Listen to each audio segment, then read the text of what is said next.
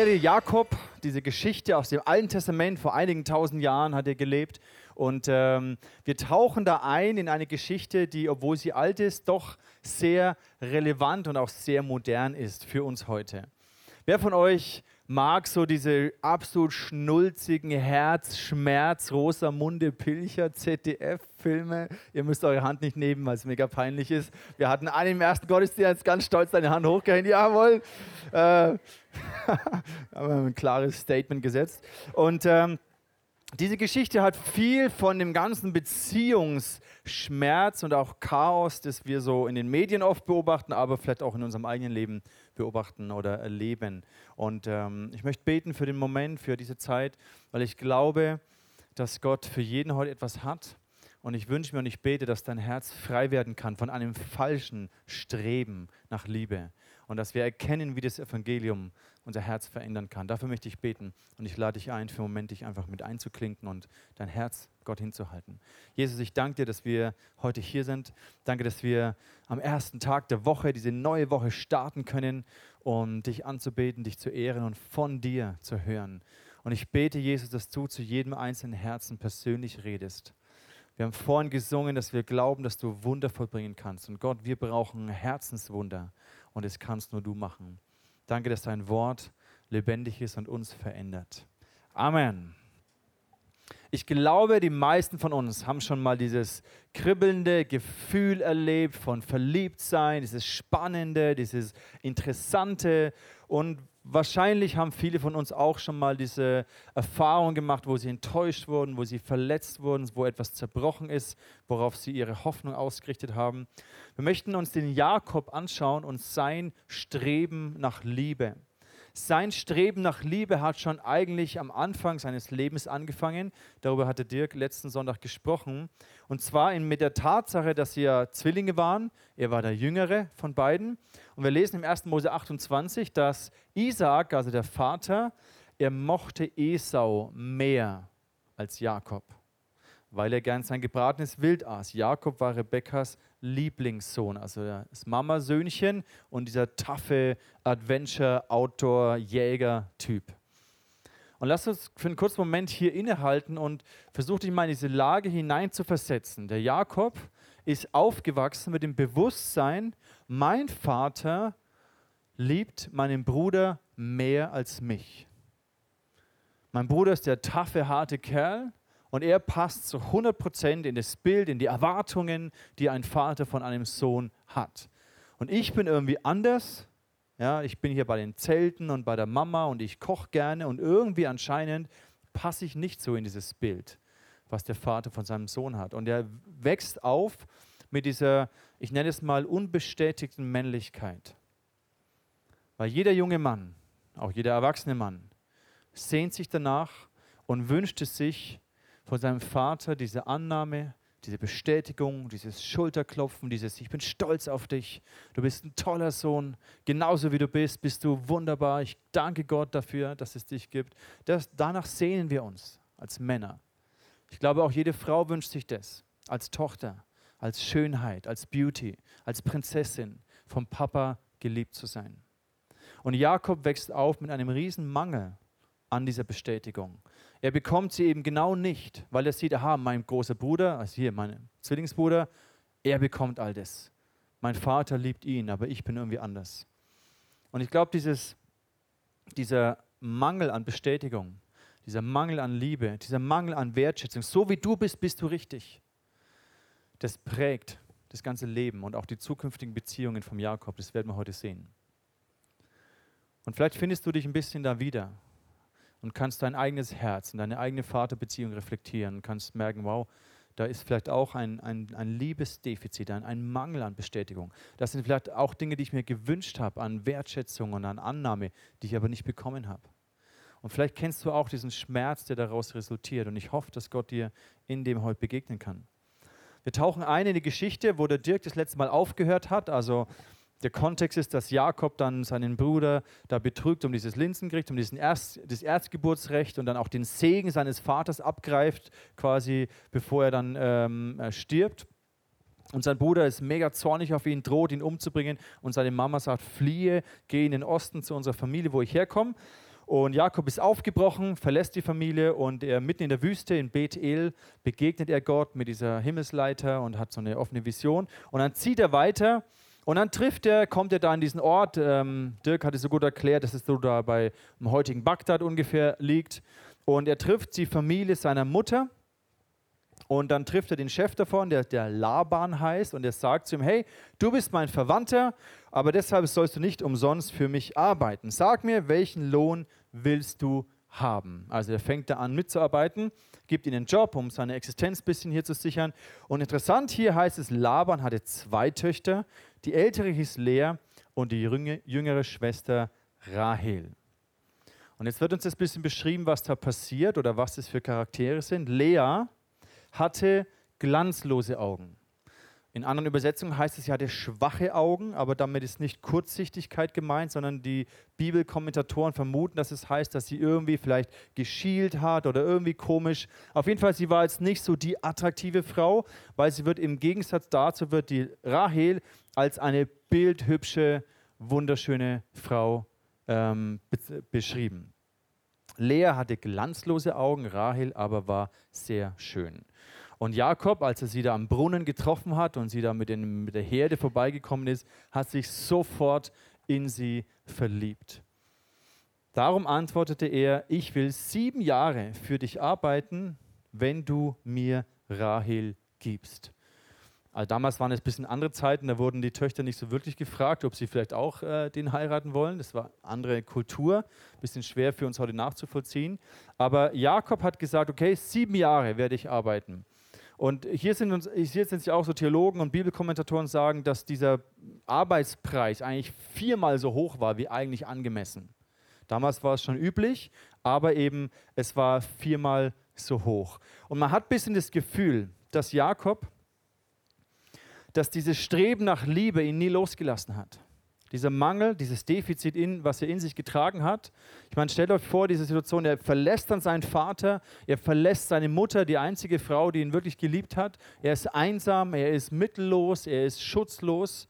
Und dann kommt er dorthin und dann trifft er, dann sieht er diese Frau, diese bildhübsche Frau. Und natürlich alle Hoffnungen und Erwartungen, Bedürfnisse projizieren sich in diese Frau, in diese Partnerschaft hinein. Und da, glaube ich, wird diese Geschichte für uns heute hochrelevant. Es kann wie ein Spiegel sein für unser Leben, für unsere inneren Antreiber. Dass wir häufig aus einem inneren Mangel heraus in Beziehung hineingehen. Dass wir Dinge auf unseren Partner projizieren, Erwartungen, Hoffnungen, Sehnsüchte, die er letztendlich gar nicht erfüllen kann. Und so wird uns der Jakob hier ein bisschen dargestellt. Und er arbeitet dann sieben Jahre für ihn, für den Laban. Und hier heißt es im Vers 20, er diente hier sieben Jahre und es kam ihm vor, als wären es einzelne Tage. So lieb hatte er sie. Also er knechtet hier in der Wüste, da hirtenmäßig, also echt harter Job, schweißtreibend, sieben Jahre, aber es macht ihm nichts aus. Er ist so rosa-rot verliebt und irgendwann kriege ich diese Frau und dann hat sich die ganze Mühe gelohnt. Und achtet jetzt auf den nächsten Vers, mit welcher Haltung er zu labern kommt, nachdem die sieben Jahre vorbei sind. Da sagt er, Danach ging er zu Laban. Die Zeit ist um. Gib mir Rahel, meine Braut. Ich will nun endlich heiraten und das Bett mit ihr teilen. Mit anderen Worten, ich will Sex haben mit dir. Sieben Jahre, da hat sich wahrscheinlich einiges aufgestaut. Ja. Das war nicht so, hey, wir wohnen schon mal zusammen und dann irgendwann heiraten wir auch, sondern das war klar, hey, ähm, ja, es braucht den Bund und ich arbeite hier, ich knechte hier sieben Jahre, aber ich habe eine Vision, ich habe eine Perspektive, etwas, was mir Zuversicht gibt. Aber Jakob ist immer noch, obwohl er wahrscheinlich äußerlich, sehen wir, er war sehr erfolgreich, also sein Job hat funktioniert, Gott hat ihn gesegnet, er ist gewachsen, ähm, er war erfolgreich in seinem Job, aber dennoch sehen wir, dass er immer noch diese unerfüllte Sehnsucht nach Liebe in sich getragen hat. Der Vater, der ihn so nicht genommen, äh, geliebt hat, wie er war, die Mutter, die ihn schon geliebt hat, aber die hat er jetzt verloren, ja, die ist, äh, musste weg. Und sein Fehler war oder seine Mentalität war, dass er dies, aus diesem Mangel heraus quasi seine Hoffnung und Erwartung in diese Frau hinein projiziert. Diese romantische, diese Sehnsucht nach romantischer Liebe und wunderbaren Sex. Und wenn ich das erleben kann, dann bin ich glücklich und dann ist mein Leben gut. Dann kommt alles in Ordnung. Und damit hat Jakob diese Beziehung zu Rahel quasi zu seinem wie schon zu seinem Götzen eigentlich gemacht. Die Bibel spricht davon Götzen, von etwas, wo wir unsere Hoffnung hineinrichten, wo wir unsere Erwartungen produzieren in Dinge, die eigentlich nur Gott uns geben kann. Die Liebe, die Bestätigung, die Sicherheit, das Wertgefühl, eigentlich kann nur Gott es uns wirklich geben. Aber wir als Menschen, dadurch, dass wir uns abgewandt haben von Gott, abgewendet haben von Gott, produzieren wir dieses, diesen Mangel, dieses Defizit in Menschen oder in Situationen oder in Reichtum, in Status, in Anerkennung in Urlaube, in Weltreisen, zu denken, okay, wenn ich diesen Urlaub, ich arbeite zwölf Monate und dann, dann fahre ich in Urlaub und dann gönne ich mir das und dann bin ich im Urlaub und merke, ja, es macht mich auch nicht glücklich. Oder dann habe ich die Frau meines Lebens gefunden und merke, aha, es ist irgendwie, füllt es dieses Defizit nicht aus. Diese Sehnsucht nach Liebe, dieses Streben nach Liebe kann eine oder hat eine enorme Kraft in, über unserem Leben, kann uns immens kontrollieren, steuern, manipulieren sogar. Ich glaube, es ist kein Zufall, dass so vieles in unseren Medien sich immer wieder um dieses gleiche Thema dreht. Bei Jakob hat sich, bei Jakob hat sich einiges angestaut an Hoffnung, an Erwartung. Und dann kommt der Moment, wo wirklich diese Frau, wo, wo die Hochzeit beginnt. Der Laban sagt, ja, okay, mach mal, sieben Jahre sind vorbei. Und es ist interessant, was passiert. Hier heißt es dann in Vers 23, am Abend, als es dunkel war, also am Hochzeitsabend, brachte er aber nicht Rahel, sondern Lea, die unattraktive Schwester. Und er schlief mit ihr. Also ich wusste in meiner Hochzeitsnacht schon, mit welcher Frau ich ins Bett gehe. Das war sonnenklar. Gut, wir haben, äh, vielleicht war es da ein bisschen dunkel oder haben noch kein Licht gehabt oder hat wahrscheinlich ein bisschen was getrunken gehabt. Ich weiß auch, meine Studienkollegen, die wollten mir immer Schnäpse irgendwie so servieren. Ähm, aber ich habe einen, glaube ich, getrunken. Aber ähm, an der Hochzeitsnacht wusste ich ganz genau, mit wem ich ins Bett gehe. Ähm, Jakob, das war anscheinend nicht so easy. Und zwar hier dann am nächsten Morgen. Am nächsten Morgen entdeckte, er, entdeckte Jakob entsetzt, dass Lea neben ihm lag. Das ist schon eine harte Nummer. Ja, du feierst und damals war halt, die waren wahrscheinlich auch verschleiert oder sowas, ne? sodass er dann erst abends im Bett er sie auspacken durfte. Und dann, dann, dann ne? Hammerabend, war eine tolle Feier, Hochzeit, alles gut. Ich bin am Ziel meiner Träume angelangt, sieben Jahre dafür gearbeitet, all mein, meine Sehnsucht in sie projiziert und ich wach auf und es ist die große Enttäuschung. Es ist die Lea, die unattraktive ältere Schwester. Und du denkst dir, alter Schwede. Dann geht er hier zum, zum Labern hin und äh, kriegt erstmal die Krise. Am nächsten Morgen äh, entsetzt, entsetzt, also er muss einen Schock, äh, kann man ja auch verstehen, ja, äh, dass Lea neben ihm lag. Sofort stellt ihr Laban zur Rede, was hast du mir angetan? Warum hast du mich betrogen? Klammer auf, ist ein Muster, was sich wiederholt hat. Der Betrüger wird betrogen. Ja, Jakob, der vorher der Betrüger war. Ähm, aber es ist, eine andere, ist ein anderes Predigtthema. Ich habe doch für dich gearbeitet, um Rahel zu bekommen. Die große Enttäuschung. Die große Enttäuschung ist etwas, was uns sehr, sehr häufig begegnet. Wenn wir Erwartungen, Hoffnungen, Defizite in Menschen projizieren oder in Status projizieren, in Urlaube oder in Häuser oder in Geld oder Dienstwagen oder was auch immer.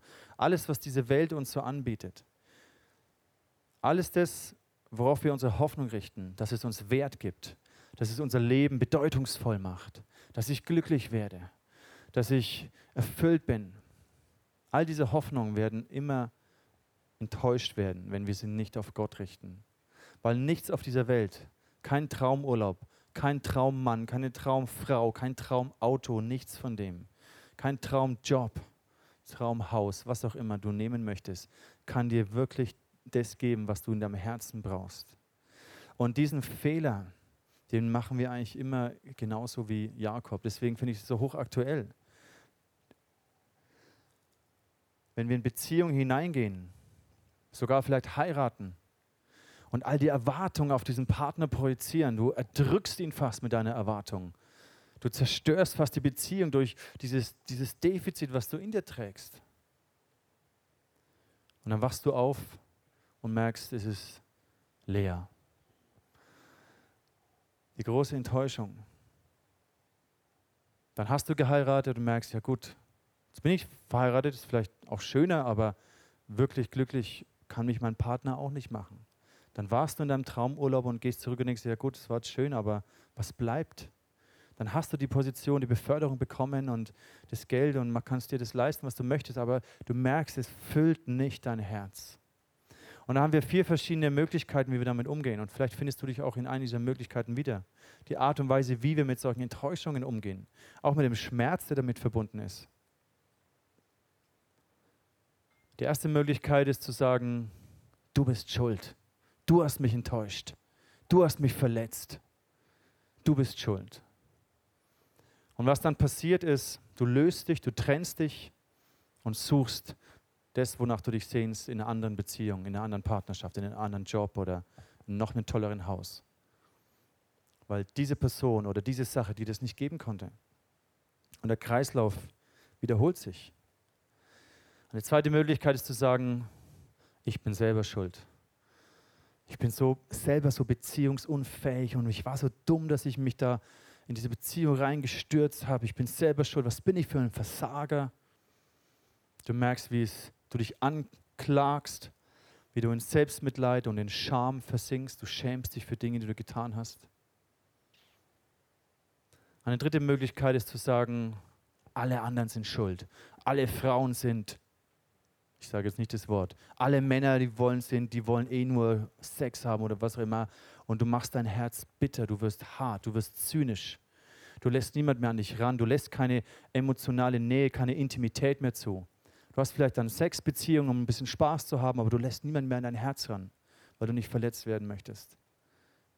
Weil alle anderen schuld sind, dass es dir so geht.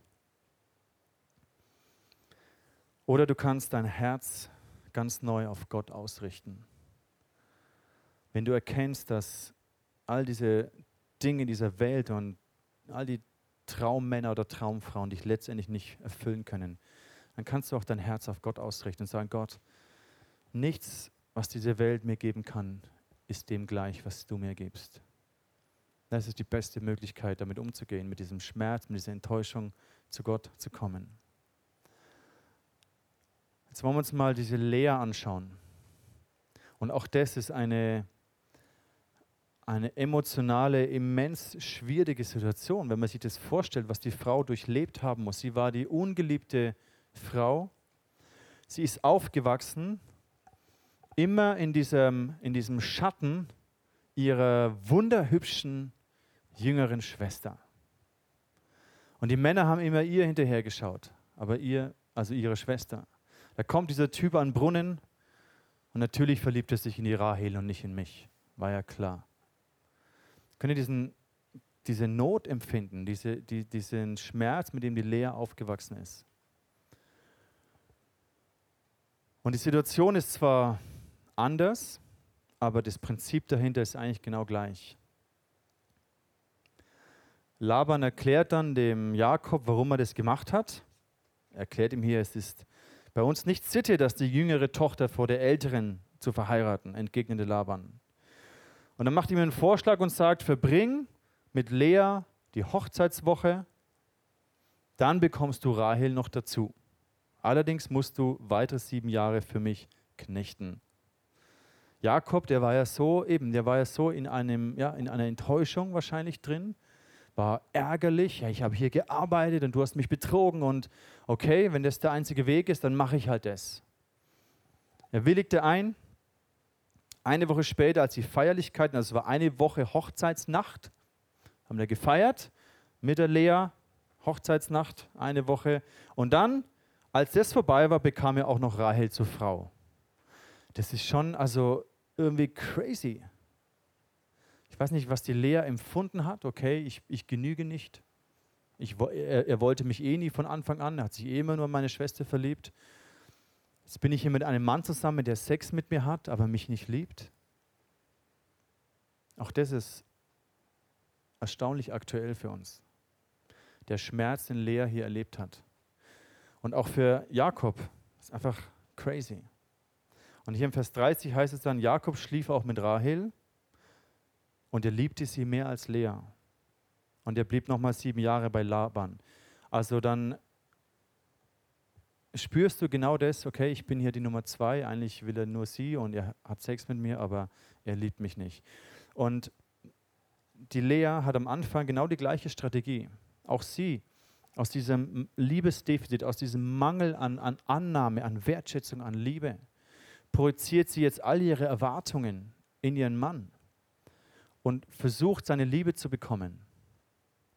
Und vielleicht kennst du dieses bisschen stereotype Klischee, Männer benutzen Liebe, um Sex zu bekommen, Frauen benutzen Sex, um Liebe zu bekommen. Und das war die Strategie von der Lea. Ich gebe ihm meinen Körper, ich gebäre ihm Kinder und hoffentlich und vielleicht bekomme ich dann seine Zuwendung und seine Liebe. Im Vers 31, also wir haben gesehen, dass Rahel auch mit beiden Schwestern schläft, was ja auch irgendwie crazy ist, wenn man sich das vorstellt. Er liebte sie mehr als Lea. Und interessant ist, dass Gott ja auch noch mitzureden hat.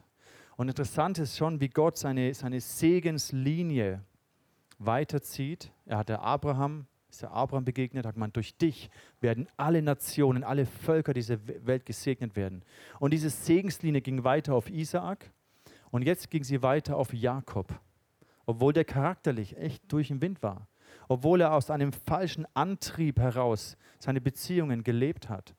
Aber da heißt es hier, als der Herr sah, dass Lea nicht geliebt wurde, schenkte er ihr Kinder, während Rahel kinderlos blieb. Also auch zum einen der Schmerz von Jakob, jetzt habe ich die Frau meines Lebens und jetzt kriegt sie keine Kinder. Und das war damals ein ganz wichtiger Status, dass du Erben hast mit der Frau, die du eben liebst. Und sie blieb kinderlos und Lea hat Kinder bekommen.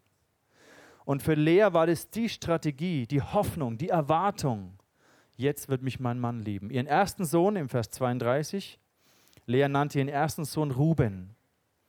Denn sie sagte sich, der Herr hat mein Elend gesehen. Jetzt wird mein Mann mich lieben, weil ich ihm einen Sohn geboren habe. Das war damals auch von dem Rollenverständnis. Der, der Wert einer Frau war, war, ihre Aufgabe war es quasi Nachkommen zu zeugen. Es ist auch für uns schwierig heute, ne, das so nachzuempfinden, aber in dieser patriarchalischen Gesellschaft war das so. Und das hat ihren, ihren Wert gegeben. Jetzt wird mein Mann mich lieben, weil ich ihm einen Sohn geboren habe. Und auch sie macht die Liebe und die Anerkennung ihres Mannes zu dem Ziel ihres Lebens. Und das wird all meinen Mangel füllen. Sie projiziert all ihren Mangel und ihre Hoffnung und Erwartung in die Liebe ihres Mannes. Und es funktioniert nicht. Es funktioniert nicht. Danach, Vers 33, brachte Lea den zweiten Sohn zur Welt. Der Herr hat gehört, dass ich nicht geliebt werde. Darum hat er mir noch einen Sohn geschenkt, rief sie und gab ihm den Namen Simeon. Erhörung. Jetzt hat Gott meine Gebete erhört. Jetzt, sie wurde schwanger ähm, und es hat aber auch nicht funktioniert. Es hat auch nicht wieder nicht funktioniert. Es konnte, sie hat nicht die Liebe ihres Mannes bekommen. Vers 34, sie wurde wieder schwanger und brachte erneut einen Sohn zur Welt. Jetzt wird sich Jakob mir endlich zuwenden, weil ich ihm drei Söhne geboren habe, sagte sie. Deswegen nannte sie ihn Levi, Zuwendung. Das ist genau das gleiche Defizit der gleiche Mangel, die gleiche Hoffnung, die gleiche Sehnsucht. Jetzt werde ich geliebt, ich, die unattraktive ältere Schwester. Jetzt bekomme ich die Liebe, weil ich ja das erfülle, weil ich ja Kinder gebäre. Und es funktioniert nicht. Und wir können uns nur vorstellen, was für ein täglicher Schmerz es gewesen sein muss. Der Mann hat Sex mit mir, ich gebe ihm Kinder, aber er liebt eigentlich eine andere. Meine Schwester, in der ich mein Leben lang in ihrem Schatten groß geworden bin. Es muss jedes Tag wie so ein Messer ins Herz gerammt sein. Und was aber jetzt passiert, ist interessant. Wir, es steht nicht so direkt drin, aber wir merken, es verändert sich etwas. Lea nennt ja den Herrn, dieser Ausdruck für der Herr. Das ist das Wort Jahwe, Jahwe für Gott. Das ist die Art und Weise, wie sich Gott dem Abraham vorgestellt hat. Ich bin Jahwe, ich bin Jahwe. Ich werde dich segnen.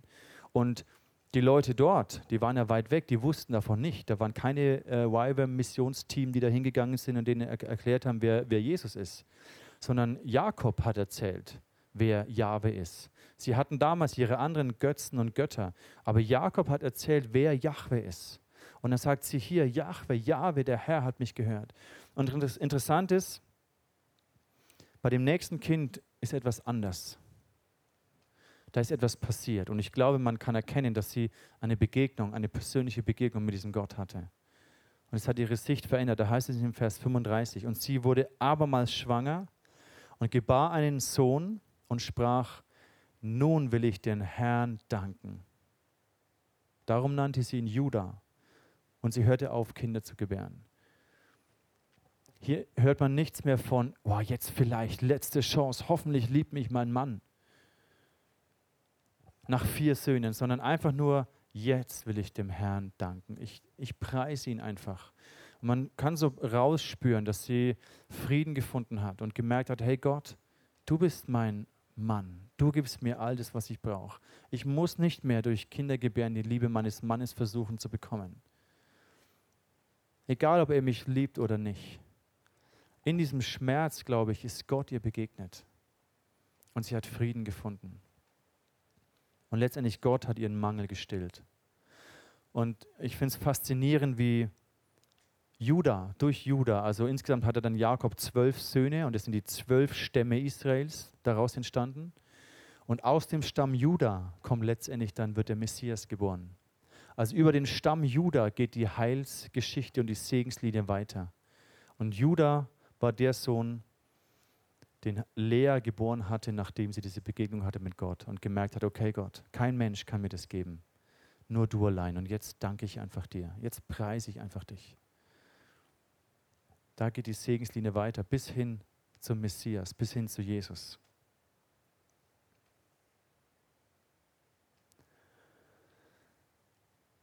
Im Vers 31 haben wir vorhin gesehen, als der Herr sah, dass Lea nicht geliebt war. Ich finde es so, so liebevoll von Gott. Er sieht den Schmerz dieser Welt. Er sieht die Beziehungsunfähigkeit. Er sieht die Not, die da ist. Und er möchte dieser Not begegnen. Er möchte auch deiner Not begegnen. Und Lea war die ungeliebte Frau, die abgelehnte. Und Gott erwählt sie, um letztendlich den Sohn, den Messias zur Welt zu bringen, in ihre Linie.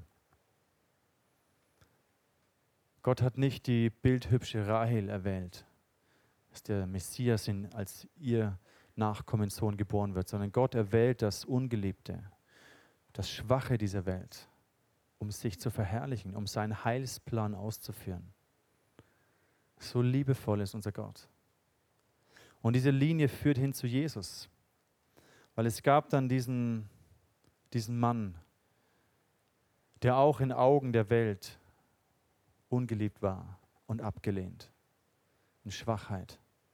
Da heißt es im Jesaja, im Alten Testament, wo was eine Prophezeiung ist auf Jesus. Er war weder schön noch, er war weder stattlich noch schön. Nein, wir fanden ihn unansehlich. Er gefiel uns nicht. Er wurde verachtet, von allen gemieden. Von Krankheit und Schmerzen war er gezeichnet. Man konnte seinen Anblick kaum ertragen. Wir wollten nichts von ihm wissen. Ja, wir haben ihn sogar verachtet. Das beschreibt Jesus, wie er als der Ungeliebte, der Abgelehnte gelebt hat. Warum? Warum war das wichtig? Warum vollführt Gott seinen Heilsplan auf diese Art.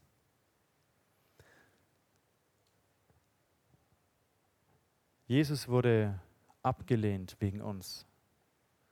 An unserer Stelle hat er die Schmach getragen. Da heißt es im Vers 4, dabei war es unsere Krankheit, die er auf sich nahm.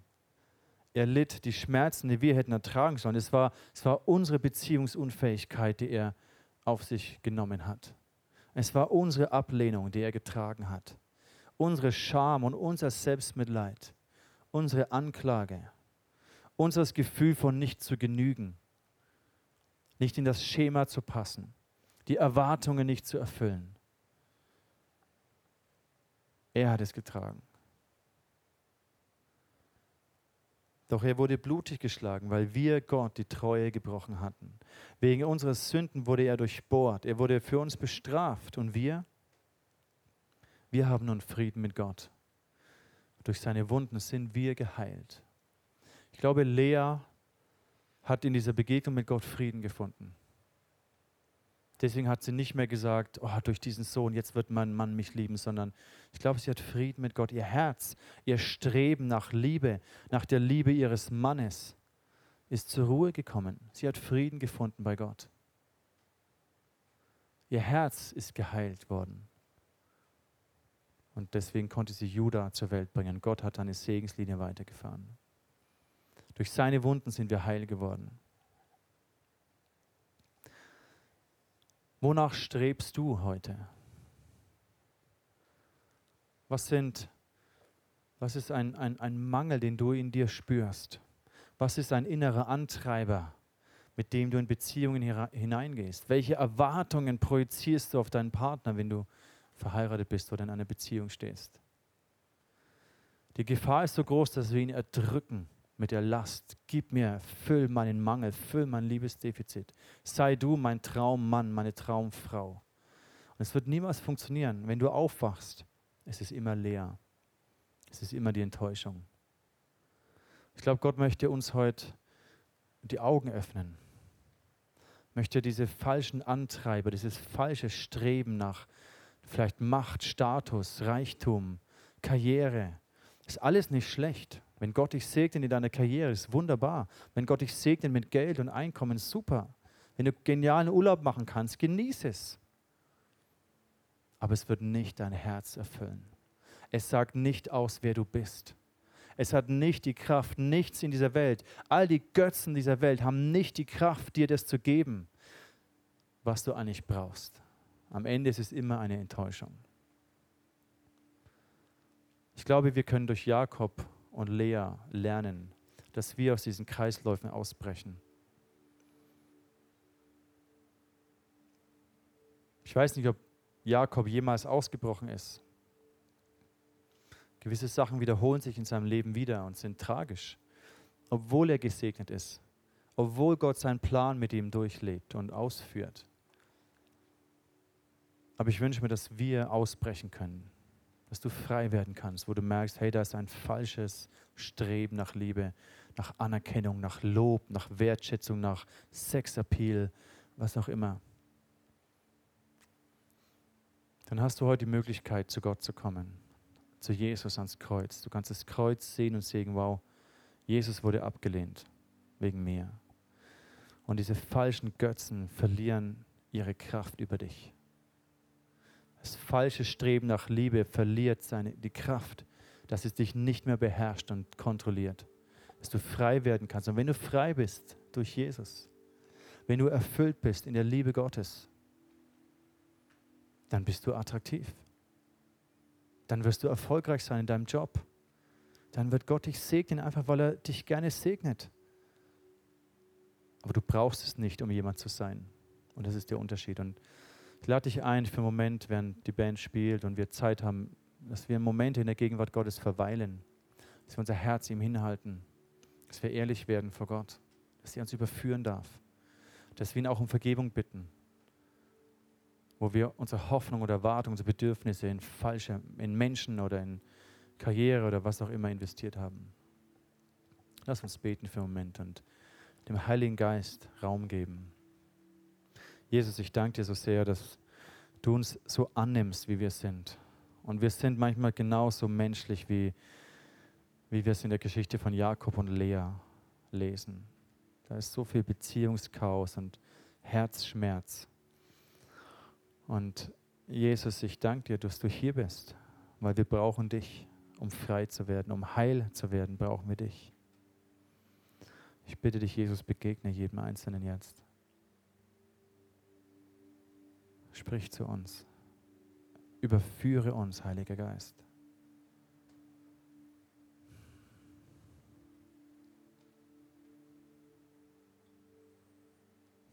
Danke, Jesus.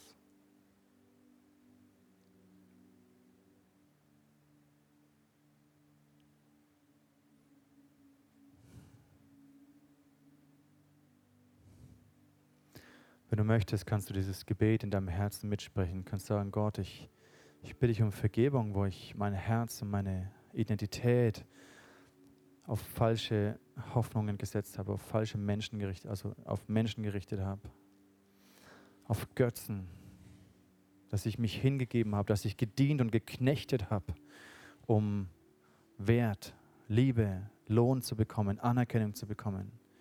Vergib mir, wo ich meinen Körper hingegeben habe, um Liebe zu bekommen. Und heile mich, Jesus. Fülle du meinen Mangel aus. Ich habe erkannt, dass es nur du mich füllen kannst. Nur du meine Sehnsucht wirklich stillen kannst. Begegne mir, Jesus. Fülle mein Herz. Heile mich. Danke, Jesus, dass du es tust. Jesus, denn ich bete für jeden, der aus dieser Enttäuschung heraus mit Schuld und Anklage reagiert hat. Jesus, ich bete für jeden, der in Selbstmitleid und Scham versunken ist. Ich bin selber schuld, ich habe es vermasselt, ich bin beziehungsunfähig. Jesus, in deinem Namen breche ich diese Lüge über unserem Leben. Und wenn du das, wenn du das bist heute, wie das Gefühl von ich bin schuld in dir ist, dann bete ich über dir, wenn du das möchtest. Und ich sage, im Namen von Jesus breche ich diese Lüge. Du bist nicht schuld. Du bist nicht schuld, dass dein Partner dich betrogen hat. Du bist nicht schuld, dass deine Eltern dich nicht so geliebt haben, wie du es dir gewünscht hättest. Du bist nicht schuld, dass sich deine Eltern vielleicht getrennt haben. Du bist nicht schuld. Und da, wo du Fehler gemacht hast, ist Jesus dafür gestorben, aber du bist nicht schuld. Jesus hat die Schuld getragen. Die Schuld deiner Eltern, die Schuld deines vielleicht Ex-Partners, deine eigene Schuld hat Jesus getragen. Ich segne dich, dass du wieder neu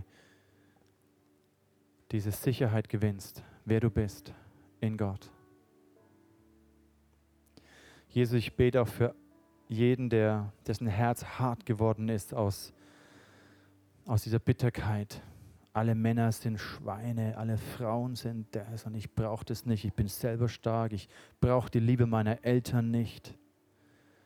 Da ist eine Rebellion ins Herz gekommen und ich bitte dich, dass du diese harten Herzen weich machst, dass wir wieder Nähe und Intimität zulassen können, dass wir wieder fähig werden zu empfinden, zu spüren, Emotionen zuzulassen. Gott, ich bitte um Heilung, wo das verloren gegangen ist.